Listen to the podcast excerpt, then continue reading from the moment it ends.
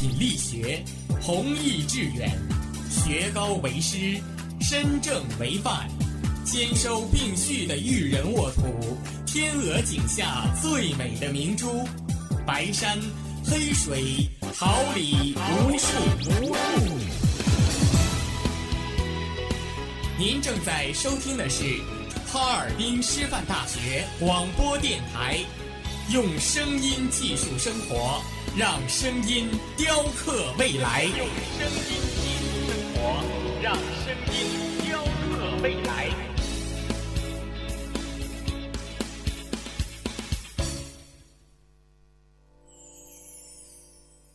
敦品力学，弘毅致远，学高为师。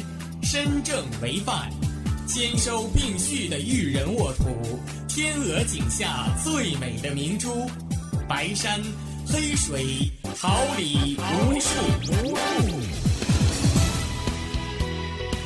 您正在收听的是哈尔滨师范大学广播电台，用声音技术生活，让声音雕刻未来。用声音技术生活，让声音雕刻未来。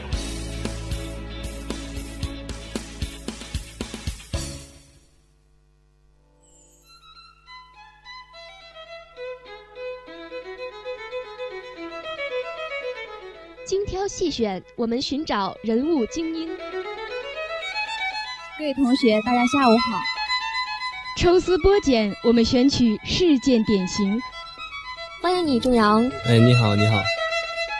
用故事向人物交心，让人物为故事点睛。感谢吕坤的承诺。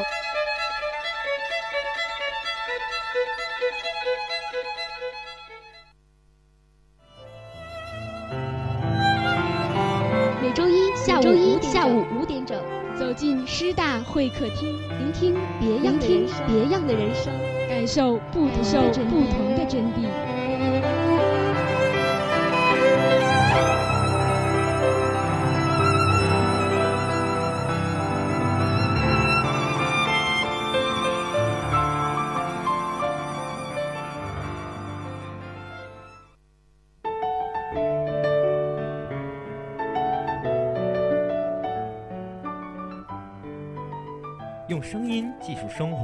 让声音雕刻未来。这里是调频七十六点二兆赫，哈尔滨师范大学广播电台。您现在正在收听的是每周一晚五点与您准时相约的师大会客厅栏目，我是主播赵国明。时光荏苒，岁月如歌，这不禁让我想起那时的我。如果不曾夭折，我们都曾轻过。岁月如梭，当我们不再年轻，当我们刚上大学时的喜悦转变为现实时，我们是否听到了流逝的无奈与伤怀？多梦、敏感、叛逆，很容易受伤，有时又表现出惊人的坚强。我们是零九级。那个刚上大三的年级，那个已经逝去两年光华的年级。本期师大会客厅将以“青春自由”为主题，致所有零九级朋友们已逝去的青春。也许你会以为你正当年，也许你会说我的大学还有那么一段，但是我却要说，当你不再逃那么多课的时候。当你在为工作与考研间抉择的时候，其实您已经老了。但是你拥有青春，只不过是现在的青春。你仍拥有自由，但是自由不会任你放荡逐流。两年大学生活，如何看待青春与自由？今天做客直播间的是来自物理与电子工程学院学生会副主席张天琪，让我们在天琪的思绪中回味那段已经逝去的日子。音乐过后，精彩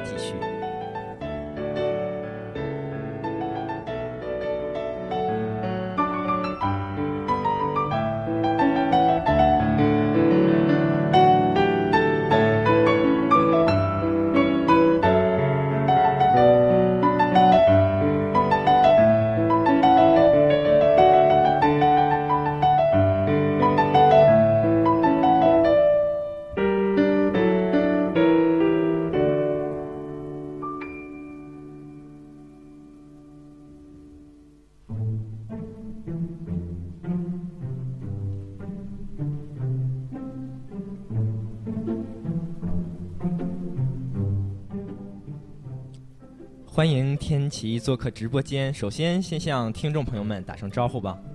嗯，听众朋友们，大家好，我是来自物理与电子工程学院的张天琪，今天很高兴做客直播间，希望我的谈话能够给大家一种回味的感受吧。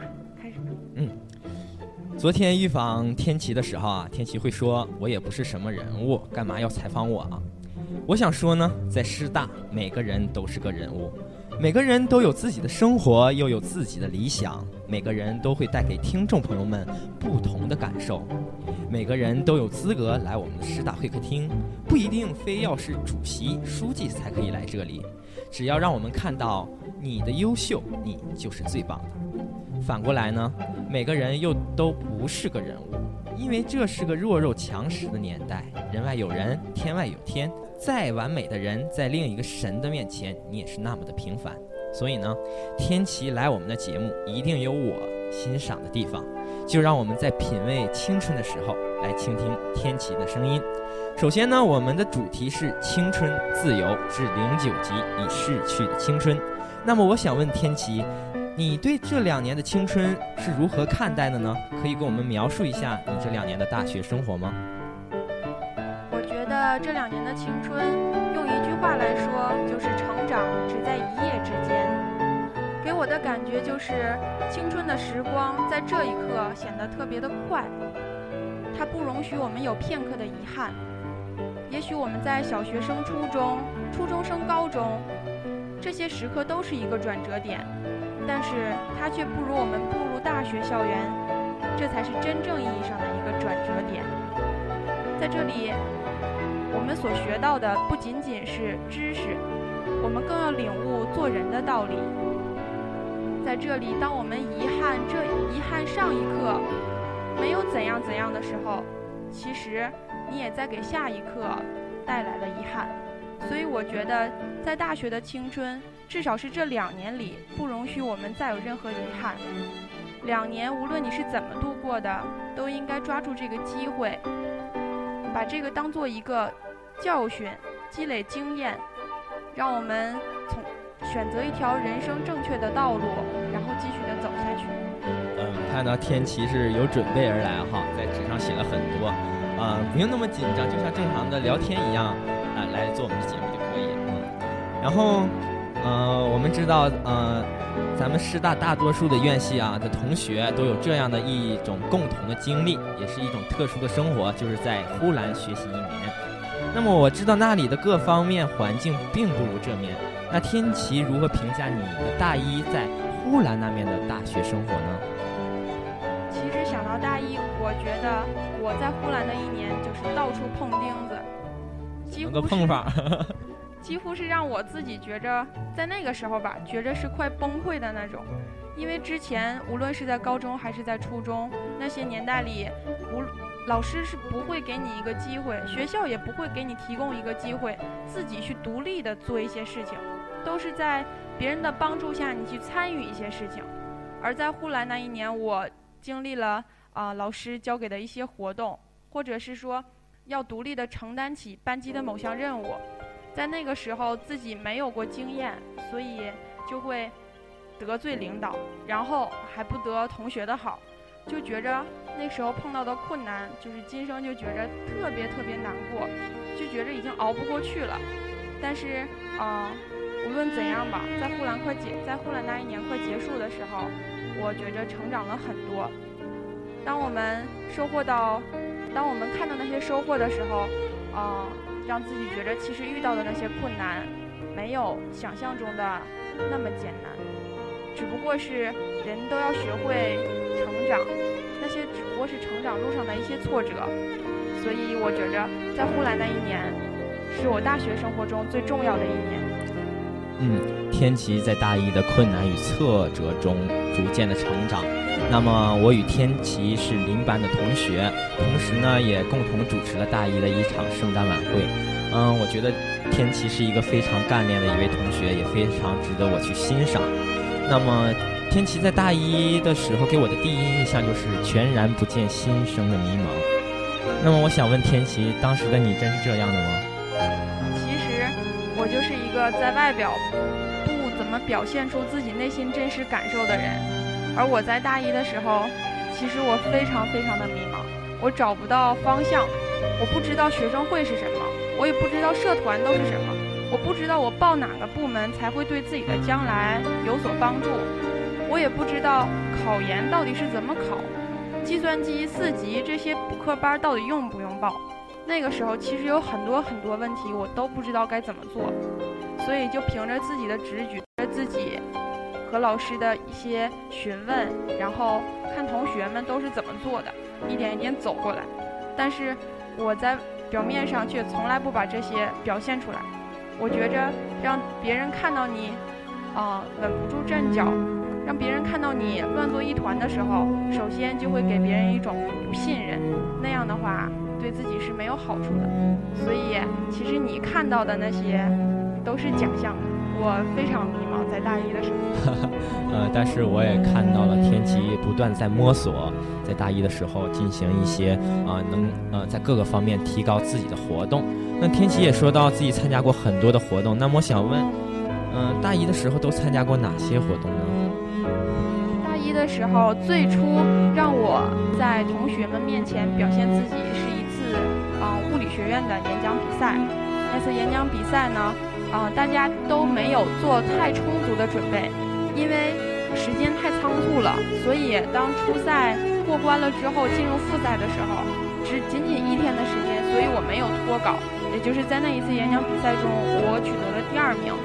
然后当时老师是给了我一个安慰吧，告诉我说，啊，如果你脱稿了，你也许会得第一。然后演讲比赛就是让我比较有自信的一个，也是一个起点。之后，嗯，开始组织学院的文艺汇演，然后并且在文艺汇演里面也啊当担当主持人，然后也唱过歌曲。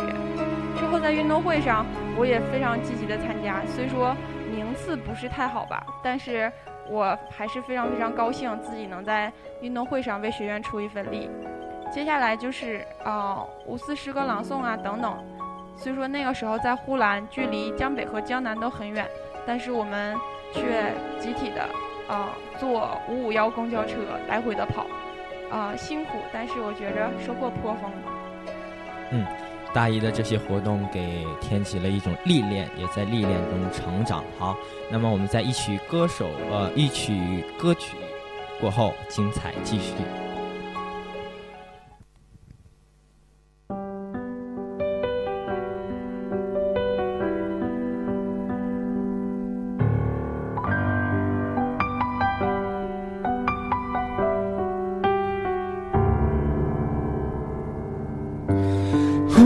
之间，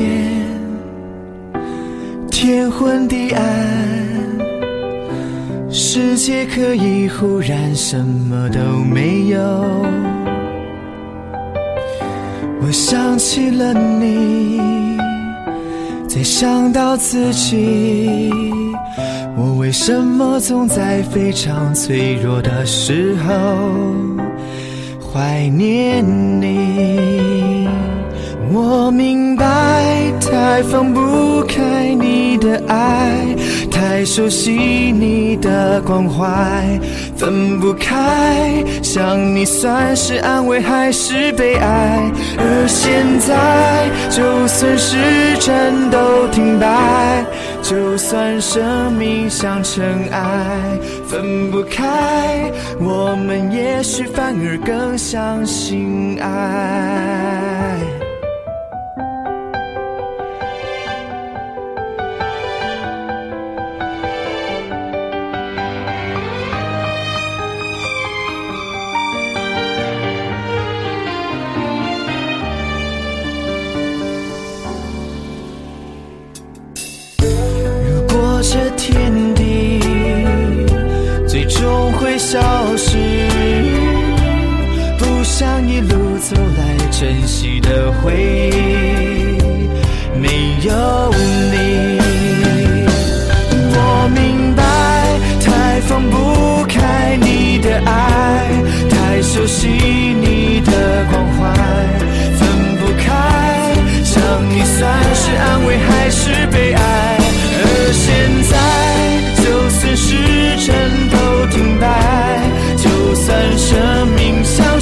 爱分不开我们也许反而更相信爱。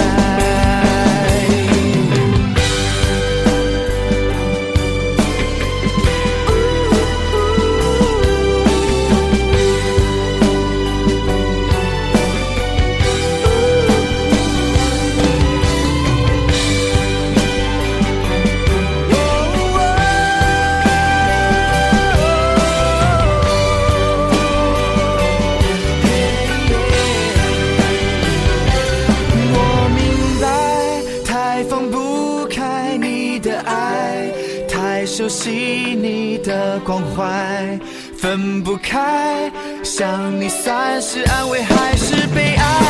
而现在，就算时针都停摆，就算生命像尘埃，分不开，我们也许反而更相信爱。分不开，我们也许反而更相信爱。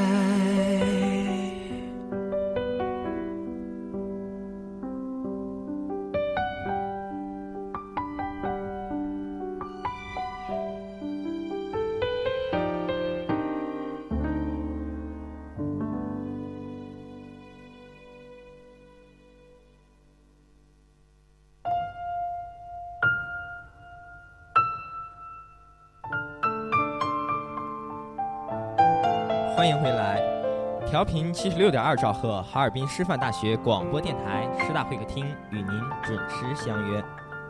啊，零九级在大二之后来到了江北，那么天琪在来到江北之后呢，生活发生了怎样的变化？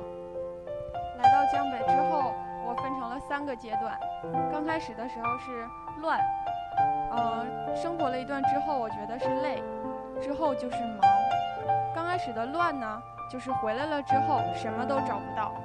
由于在呼兰那一年是年机会，当回到江北这边的时候要参加学生会，而江北这边的组织实在是太多了，而且它不同的组织地点也会分啊、也会分好多的地点，所以刚开始的时候生活特别的乱，之后生活就是特别累，因为去哪儿都很远，无论两个楼之间，还是你要从、出一趟学校，都是非常非常的远，所以生活了一段之后，我觉得很累。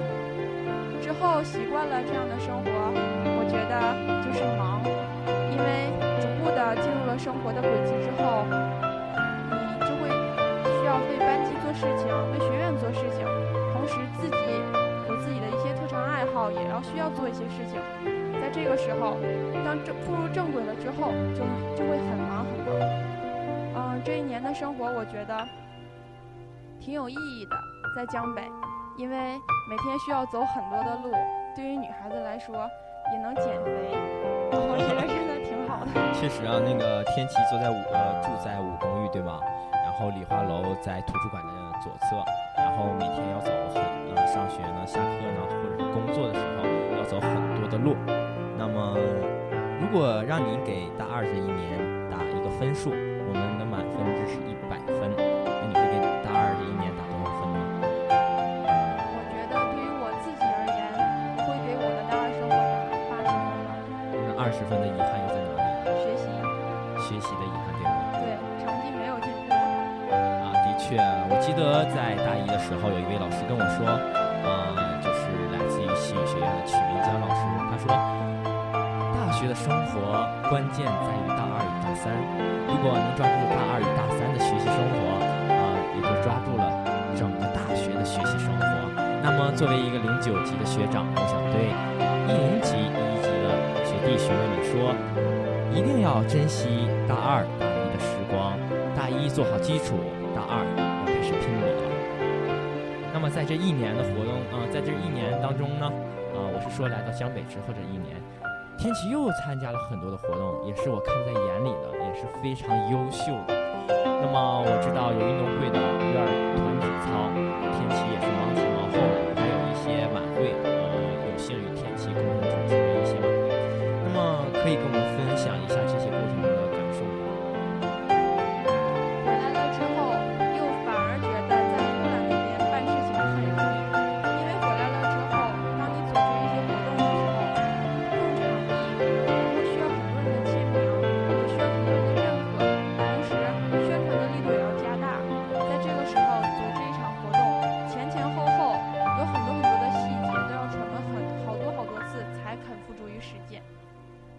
候就是不敢，有的地方不敢伸手。和学院的书记、副书记以及一些老师几乎都没有见过面的时候，就需要去向他们呃提出一些要求，需要和他们提出一些建议，非常非常怕他们不采纳。但是，嗯，有些事情逼到份儿上了，却又不得不做，所以那个时候觉得很为难。印象最深的就是刚刚过去的运动会团体操排练，嗯，从策划到组织，一直到真正的运动会上表演，一直都是我来负责。在那个时候，就是感觉太难了。嗯，三百多人，将近近四百人的团体操，并且每天还要看着他们，呃，练的哪儿好哪儿不好，哪儿队形以及方案都要进行逐逐步的调整。在编排的过程边调整，真是让我觉着最痛苦的一件事情。明明已经做好的方案，却还要进行一些改动，那个时候觉得很心疼。但是到了嗯大二的一年，一直到团体操结束，我觉得收获要比大一的时候丰富很多。因为在大一的时候，老师贴身保护着你，你无论有什么事情都可以去请教辅导员。但是回来了之后，你要有一个大二学姐的样子。你所承担的责任也不仅仅在老师手下工作，你要独立的去把你所接下来的任务做好。我觉得，呃，这一年吧，整个大二这一年的活动吧，给我们的感觉就是痛并快乐着。也就是说，天琪在大二这段生活当中遇到了很多的矛盾，要融合多方的观点才能办好一次活动，然后自己也呃也被自己的观点所推翻的时候，感到一些无奈与痛，但是当看到自己的成果在运动会上，在各项啊晚会当中，嗯，很漂亮的演出的时候，天琪心中又会充满了很多的快乐，对吗？对。那么后来呢？天琪参加了院儿的选举，然后由一名普通的学生变成了一名学生干部，成为了物理电子工程学院的学生会副主席。那么现在呢？尘埃已经落定，天琪认同自己当初的选择吗？嗯，现在就是无怨也无悔了。当初的时候，真的就因为选这个是否要参加竞选，自己就纠结了好久。征求多方的意见，但是我还是拿不定主意。我拿不定主意，主要的原因在于，觉着自己干了那么久的工作了，如果不往上再走一步的话，怕自己将来会后悔。但是如果再往上走一步，就面临着你还要做这些事情，也就是你曾经做过的事情，在下一步承担的责任就会更大。以前的时候你是负责办这些事情，但是在你接下来再。继续往前走的时候，你所承担的责任大概就不仅仅在于办事，而是在于督促别人办事。当别人办不好的时候，你着急，而且还要接受批评。所以那个时候也挣扎了好久，但是最终在嗯老师和同学的鼓励下吧，我还是嗯积极的参加了竞选。在竞选成功之后，觉着呃就是长长的舒了一口气吧，觉着自己终于像你说的。尘埃落定了。嗯，然后呢？我现在这里有个问题哈，天琪也已经说了，在大二参加学生会的时候呢，就已经耽误了自己的学习的一些精力。那么现在许多的一零级、一级的学生们也都有这样的一个疑虑，就说我参加了学生活动、学生组织，我肯定会耽误自己的学学习的时间。天琪在大二的时候耽误了一些，那么在大三的时候呢，选择当这个学生干部。自然也会或多或少的耽误一些学习的经历。那么，我想问天琪，现在你怎样权衡你大三这部分的工作与学习之间的关系呢？相反的，在步入大三了之后，在工作的同时，我却呃同样选择了考研这一条路，并且考研并不是我最终的目标。我这一点属于接受了爸爸妈妈的要求吧。我一直会考到博士，也许才会停止，在他们眼里，女孩子首先要有知识，才会有未来。嗯，爸爸妈妈都是没有什么就是高学历的人，他们只是普普通通的工人。然后在他们眼里，嗯，我也是我们家的独生女，在他们眼里，所有的希望都在我身上。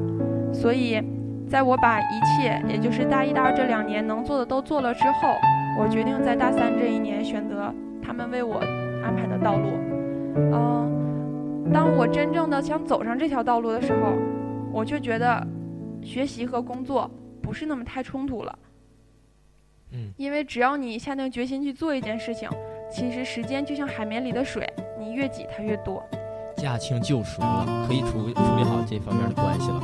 那么刚才天琪的谈话的内容当中呢，我有很值得我佩服的两点，啊，也是刚刚才我听到之后呢，倒吸了一口气的两点。第一点就是天琪要准备考博，这个作为一个女生来说，认为考博是一个非常艰难的抉择。再一个就是能够在啊呃大三的时候啊，既选择学生工作，又坚持考研，这也是我见到很多优秀的学长学姐们所做出的选择。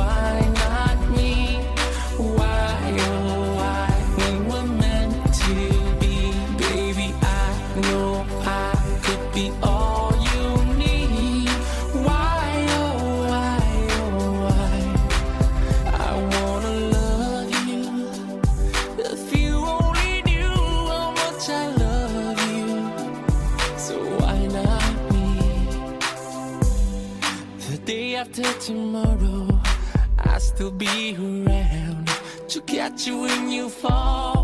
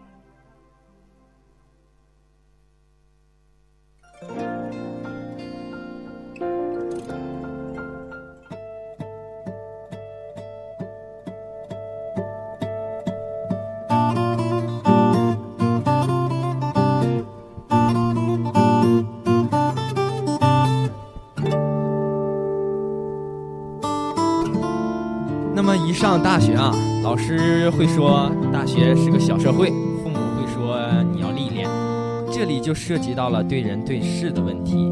啊，我不想在节目中总是高亢的美好的主旋律，我想通过节目呢，看到一些冷漠，让更多的人远离这种冷漠，让师大真正的和谐。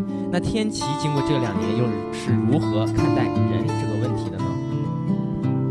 我觉得要谈人际关系的话，就要看自己心态是什么样的。如果你的心态很简单，那么人际关系就很简单。相反，如果你本身就很复杂，那么在这个人际关系里，你就会觉得所有人都比你更复杂。而我是一个，呃，比白纸还白纸的人。我做什么事情，想得很，就是，呃，动作还有我说话，总是要比我的头脑运动的要很要快一些。所以我就总是把人际关系看得很淡，就总是觉着所有的人在做什么事情的时候都没有什么心计，就导致了我总会得罪人。嗯，无论是在举办活动的时候，还是在日常生活中，我说话的语速总是让我得罪了很多很多人。但是了解我的人会知道，嗯，其实我总是有口无心，并且他们也总是会认同我的做法。嗯，由于我对一些事情总是拿自己的要求，嗯，来要求别人，所以，但这是一个缺点，所以就导致很多人觉着和我办事情很累，因为我总是觉得把什么事情都做到最好，做到让别人挑不出毛病才是一个完美的结局。但是慢慢的也知道了这样做根本就是不对的，所以在今年的工作中，我刻意的去避开自己的这个缺点，然后说话做事呢也多动脑后动口，嗯，这样慢慢的，我觉得现在吧要比以前好多。啊，我记得上期我们的另一位主播潘阳做节目的时候呢，一位小姑娘来到了我们的直播间做嘉宾，她说的一句话呢，非常让我啊赞同，就是说一个人只要有价值，不愁人脉。但是呢，现在在现在的校园当中呢，有很多人去刻意的追求人脉，我非常反感这种感觉。那么天琪呢，就是说我不怕得罪人，因为我有价值，我不愁人脉，对吗？那么我们今天的主题还要重复一下，今天的主题是青春自由至零九级已逝去的青春啊，自由是我个人的想法。那天琪认为现在的青春自由吗？我觉得青春是很自由的，至少对于我们来说，青春是非常自由的。嗯、有的人刻意的说我们的青春有多少多少束缚，但是我觉得那些束缚都是自己给自己强行的，嗯、加在自己身上的。因为我们现在就像现在这种情境一样，我有机会坐在这个会客厅里面，那么校园里的同学有机会听我们在这里说些什么。这些都是很自由的事情。相比，也有很多的人没有这样的机会。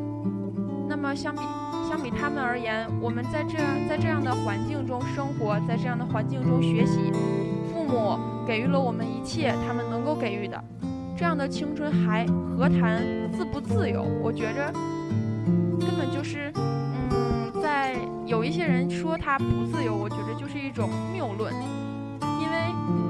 有的人说考四级，有的人说需要考试过关，但是有没有觉得那本身就是自己应该做的事情呢？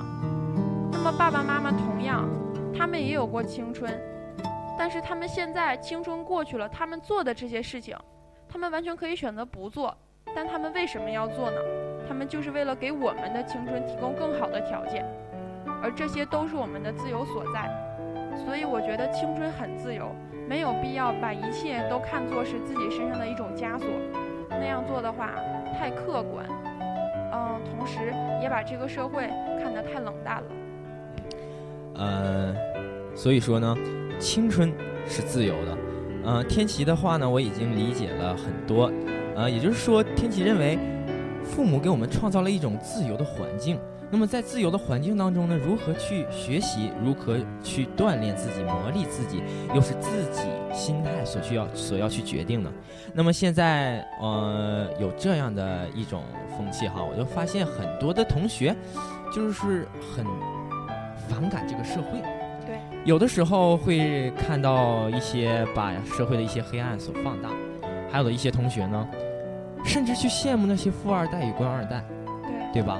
然后我现在就认为，青春就是一个创造的时光，青春和自由是我们现在所拥有最大的财富，这是一辈子不可能拥有的财富。你现在即使你身无分文，但是你拥有青春，你拥有自由，你就可以为之去创造，你以后前途是无量的，对吗？对。然后，嗯、其实我感觉青春和自由，并不是说青春是不自由，青春是指这一段的时光，自由是指这一段时光当中你所身处的环境。所以说，在这段时光当中，在这个环境当中，如何去拼搏，这就是我们值得思考的问题。不仅仅是零九级，更是所有这一代人所要去思考的问题。青春充满了遗憾，那么天琪这两年有过遗憾吗？遗憾，我觉得人人都有吧，只不过就是我很少去想自己的遗憾在哪里。呃，如果说要具体一点儿的话，我觉得就是在嗯回来的这回呃去年啊不对是今年，就是咱们师大六十周年校六十周年校庆上，嗯然后他有一次是呃选礼仪还有选志愿者，然后我当时对礼仪没有抱什么希望，我就直接选的志愿者。但是听从了一些啊、呃一些人的意见，说志愿者呢，嗯，你可以先放一放，因为志愿者有很多人都可以当。但是礼仪这里，因为每个女孩都有自己的梦想嘛，觉着礼仪小姐真的是一个就是让人很羡慕的这么一个工作。然后我看看在眼里，就是也羡慕在心里。然后我当时也抱着试一试的态度，呃，当天晚上就通知，因为我们是从学院报的名，然后当天晚上就通知说等消息，等消息，一直等到寝室熄灯了，我也没有把这个消息等来。之后我慢慢的发现了，其实自己报名，自己到现场去，这个机会完全是自己可以争取来的，但是这个机会就被我这样错过了，所以现在我在想，其实，嗯，这是一个挺遗憾的事情吧。不过在今后的这些机会中，我会学着自己去争取，不会一味的坐以待毙在那儿等。遗憾并不可惜，关键是在遗憾的过后，我们更要去追逐那些遗憾所失去的东西。那么我在晨晨读的时候呢，有一本书叫《生而为赢》，也是俞敏洪很推荐的一本书。当中的第一篇呢，就是有关于青春的题目，就叫做《青春》。那么我也截取了一段给读给读给大家，希望各位听众朋友们喜欢。青春不是年华，而是心境。青春不是桃面、单纯、柔细，而是深沉的意志、恢宏的想象、炽热的感情。青春是生命的深泉在涌流，青春气贯长虹，踊跃盖过怯懦，进取压倒苟安。如此锐气，二十后生而有之，六旬男子则更多见。年岁有加，并非垂老；理想丢弃，方堕暮年。岁月悠悠，衰微只及肌肤，热忱抛却，颓废必致灵魂。忧烦、惶恐、丧失自信，定使心灵扭曲，意气如灰。无论年届花甲，亦或二八芳龄，心中皆有生命之欢乐。奇迹之诱惑，孩童般天真，久盛不衰。人人心中皆有一台天线，只要你从天上人间接受美好、希望、欢乐、勇气和力量的信号，你就青春永驻，风华长存。好，一段一首歌曲过后，精彩继续。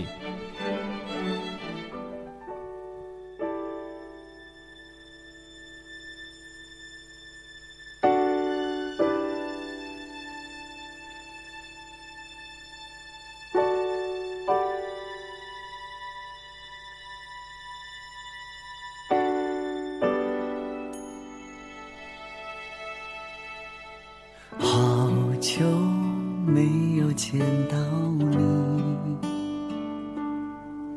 正好计算思念能到的距离。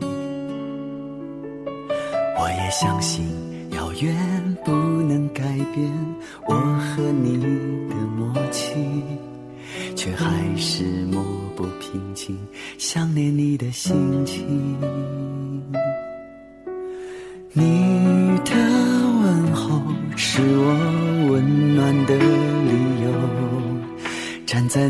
身旁，我可以片刻停留。想想未来虽然很浪漫，却总是要勇敢。我的期盼是否成为你的负担？回应我的方式有千千万万种，你的心却像是一阵风。思念不听话，自己跑出来，任性追寻你的影踪。也许把梦放了，从未感觉不同，只是离别不忍到珍重。思念不听话，自己跑出来，距离没有用，思念很重。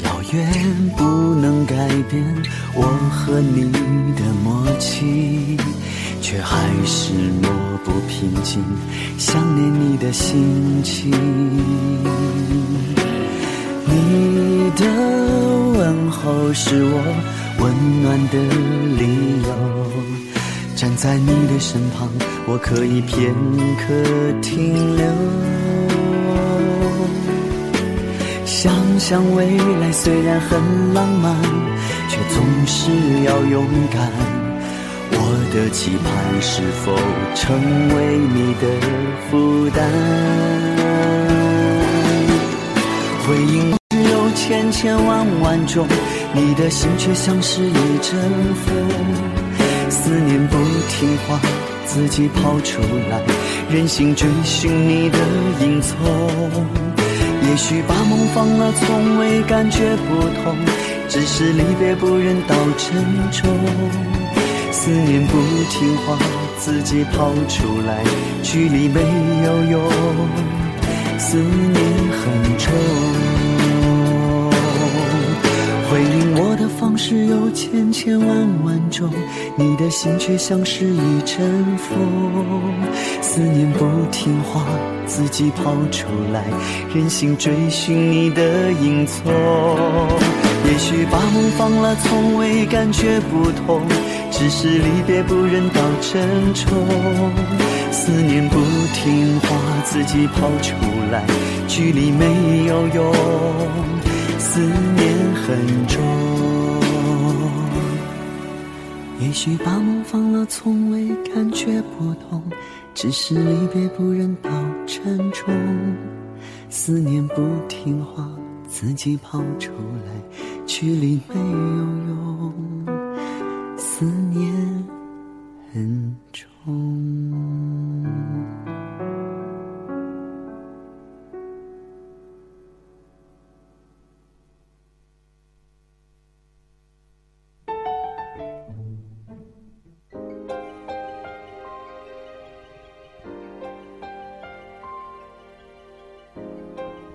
啊，天琪的性格是非常爽快的一个女孩子。那么在两年的大学生活当中，得罪过很多人，也帮助过很多人。那么在这逝去的青春、逝去的两年，天琪最想感谢谁呢？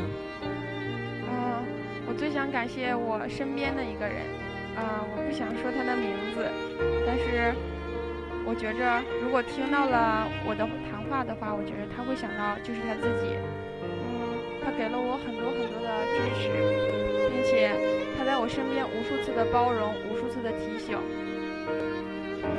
我有很多就是做的不好的地方，因为刚刚也说到了，我的嘴永远要比我的脑力要快，所以在这里面我就会做错很多事情，然后他就在身边呢，啊，一点一点的提醒我，然后我每次在办一些事情之后，我都会做一次反思，而他就像老师一样，那里给我指导，告诉我哪里做的对，哪里做的不对，并且提醒我。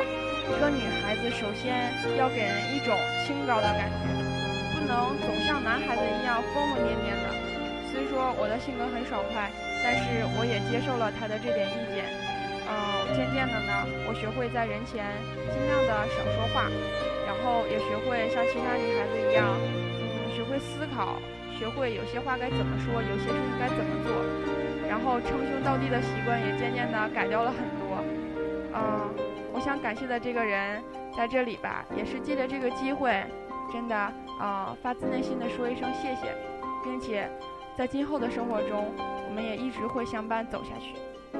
嗯，啊，我们都明白天琪说的是谁。那么，非常感谢天琪能有这种真情的流，因为师大会客厅缺的就是这样的嘉宾。报个小料吧，师大会客厅呢？嗯，一直的老伯就教导我们说，不要涉及政治，不要涉及情感。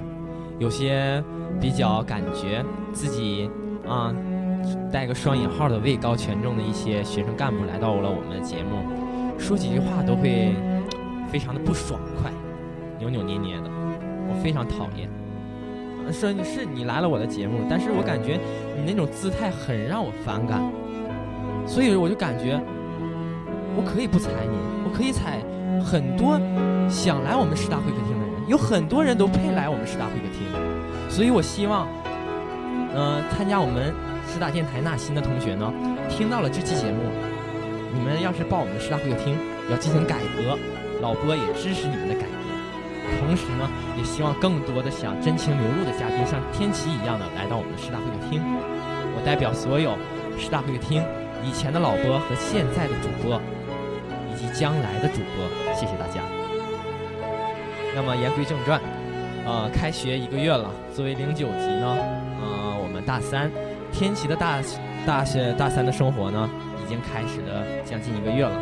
那么天琪在大三这段时间，生活还适应吗？感觉有什么不同吗？不同的地方就是，呃，内心多了一份压力，因为毕竟在这一年。我们要改变很多很多，我们要面临着嗯大四的实习，我们还要面临着将来的选择，是直接毕业，还是考研，还是说有自己更好的出路？在这个时候，嗯，心里压力很大吧。嗯，天琪加油。那么青春还在继续，我们还正当年。节目最后，天琪，你要送上对零九级以及所有师大人青春的祝福。嗯，我不想说什么太华丽的词语，我只想说，嗯，珍惜自己的青春，不要为它，嗯，留下任何的遗憾。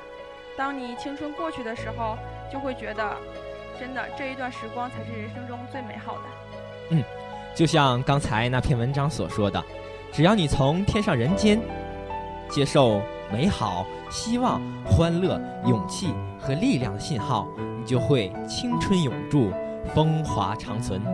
主播赵国明代表所有主播、导播、监制以及办公室网络的人员，感谢天琪，感谢听众朋友们，我们下周一再会。